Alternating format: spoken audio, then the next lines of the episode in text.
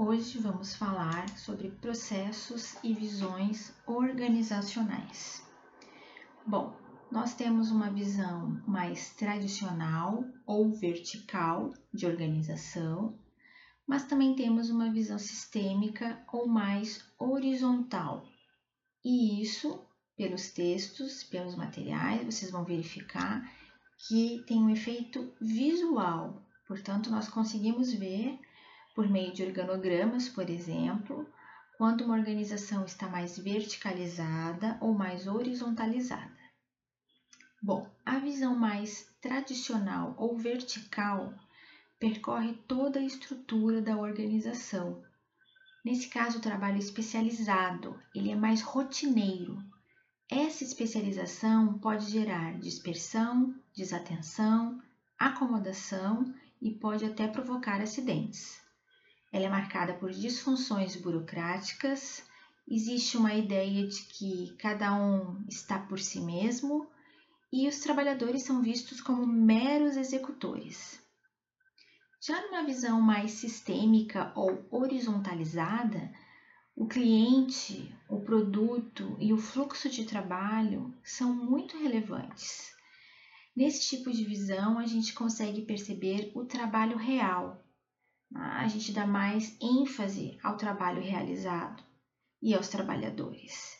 E também temos um foco no relacionamento entre clientes e fornecedores. Bom, nós temos alguns tipos de processos: processos de clientes ou processos primários, processos administrativos ou de apoio, ou ainda também conhecidos como processos organizacionais e os processos de gerenciamento.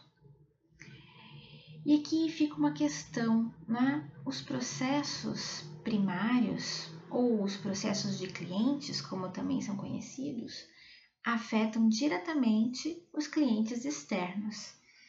E a questão que eu faço é: você seria seu próprio cliente? Isso é interessante da gente pensar quando a gente tem uma organização ou detém um cargo, né, mais alto nesta empresa. Bom, processos administrativos.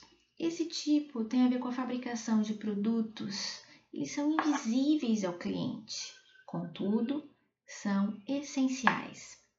Já processos, os processos gerenciais, eles estão relacionados à tomada de decisão, à coordenação dos recursos e dos meios. Bom, mas a gente precisa em algum momento fazer uma seleção dos processos para serem pensados tá? e inclusive modificados, aperfeiçoados. A gente faz uma divisão de macroprocessos em subprocessos, uma identificação dos processos que precisam ser revistos, de modo a serem reestruturados, e isso é feito conjuntamente com os envolvidos nesses processos. Uma estrutura para redesenho de processos. Seria formada da seguinte maneira: primeiramente, nós encomendaríamos um produto né, final, em seguida, nós vamos esboçar esse processo com o estabelecimento de um caminho a ser seguido pelo trabalho, portanto, um fluxo de trabalho. Vamos procurar saber quem deveria estar envolvido nessa equipe do redesenho quem são os principais atores envolvidos nesses processos, ter uma noção da lacuna né, entre o gap, entre o tempo total e o tempo empregado na agregação de valor, e mapeando esses fluxos de trabalho, a gente vai ter então uma ideia dessa estrutura necessária para redesenhar esses processos. Como que a gente pode fazer isso? Ah, vocês vão verificar isso é, nos outros materiais da aula, nas dicas que a gente dá, desde o uso de um post-it, né, uma coisa bem básica, até algumas sugestões de softwares, para a gente poder então mapear esse redesenho do processo.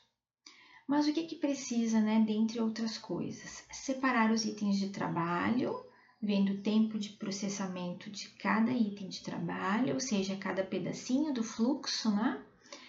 E nós também podemos chegar até um nível de negociar com fornecedores para que a coisa seja mais ágil, quando alguns itens do meu trabalho dependem do trabalho de outros. Tá? E por fim, a gente vai fazer uma verificação, uma testagem, obviamente, para ver como que ficou esse redesenho e partir para a implementação e padronização, caso tenha atendido as nossas expectativas. Por hoje é só.